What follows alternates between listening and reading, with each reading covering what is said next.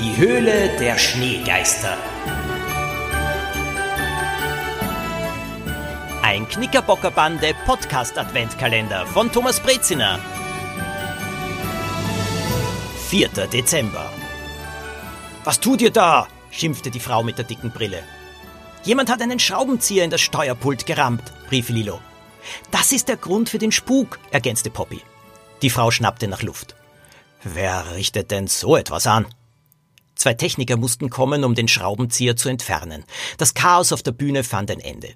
Dominik konnte endlich an den Stahlseilen heruntergelassen und befreit werden. Hilde Lundgren, stellte sich die Frau mit der Brille vor. Direktorin des Theaters. Sie schüttelte Lilo die Hand. Ich möchte mich bedanken, dass ihr die Ursache für die Störung entdeckt habt. Danach eilte sie davon. Probe für heute beendet. Morgen 15 Uhr kam eine Durchsage aus dem Lautsprecher. Wieso tut jemand so etwas? Lilo deutete auf das kaputte Steuerpult. Dominik hatte keine Erklärung dafür. Als Frau Lundgren abermals auf die Bühne lief, hielt sie Lilo auf. Entschuldigen Sie, aber wer will das Theater stören? Die Direktorin warf die Arme in die Luft. Wenn ich das wüsste! Er nennt sich das Biest! Poppy machte große Augen. Das Biest? Wieso tut es das? Es will Geld. Das Biest hat mir gedroht, dass es Katastrophen auf der Bühne geben wird. Frau Lundgrün wollte weiter, aber Lilo hielt sie auf. Wir haben schon einige Fälle gelöst. Vielleicht können wir Ihnen helfen, bot sie an. Ich weiß, ich habe über euch einen Bericht im Fernsehen gesehen. Frau Lundgrün gab den dreien ein Zeichen, ihr zu folgen. Sie führte sie in ein kleines, vollgestopftes Büro. Aus der Schreibtischschublade zog sie einen Zettel. Zahle hunderttausend, sonst gibt es ein großes Unglück auf der Bühne. Das Biest, stand darauf. Ja, das ist Erpressung, stellte Dominik fest. Die Theaterdirektorin stimmte zu. Ich weiß, wie wir dem Biest auf die Spur kommen, flüsterte Poppy. Sie hatte nämlich etwas entdeckt. Unter der Tür wurde gerade ein Zettel durchgeschoben. Er ragte nur ein kleines Stück in das Büro herein. Lilo deutete allen still zu bleiben. Auf Zehenspitzen schlich sie zur Tür. Der Zettel war halb durchgeschoben. Mit Schwung riss Lilo die Tür auf. Im Gang brannte kein Licht. Vor ihr fuhr jemand in die Höhe und versetzte ihr einen Stoß, der sie in das Büro zurückstolpern ließ. Bevor Lilo wieder auf den Beinen war, stürmte Dominik dem Erpresser schon hinterher.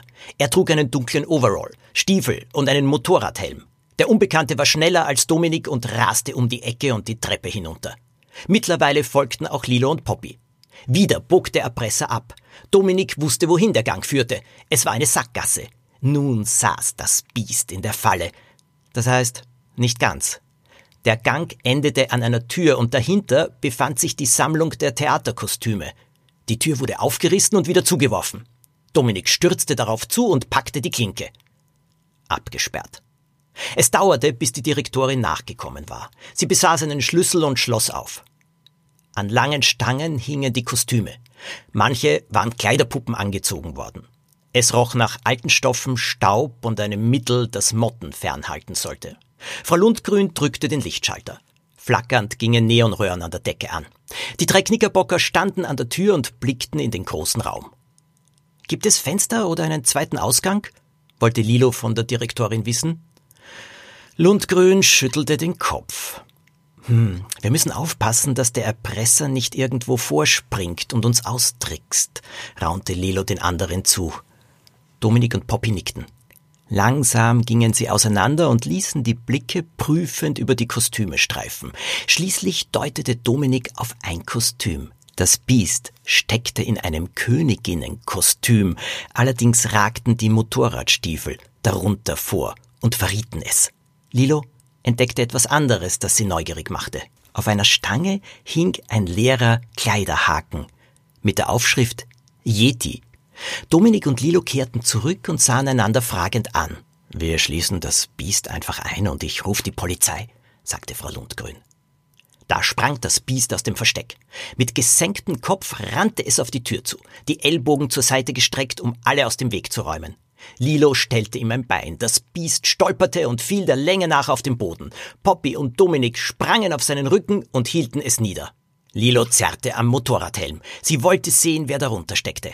Als der Helm endlich vom Kopf rutschte, rief Frau Lundgrün Du? Wer ist dieses Biest? Die Antwort gibt's am 5. Dezember. Podcast abonnieren und weiterempfehlen und niemals locker lassen.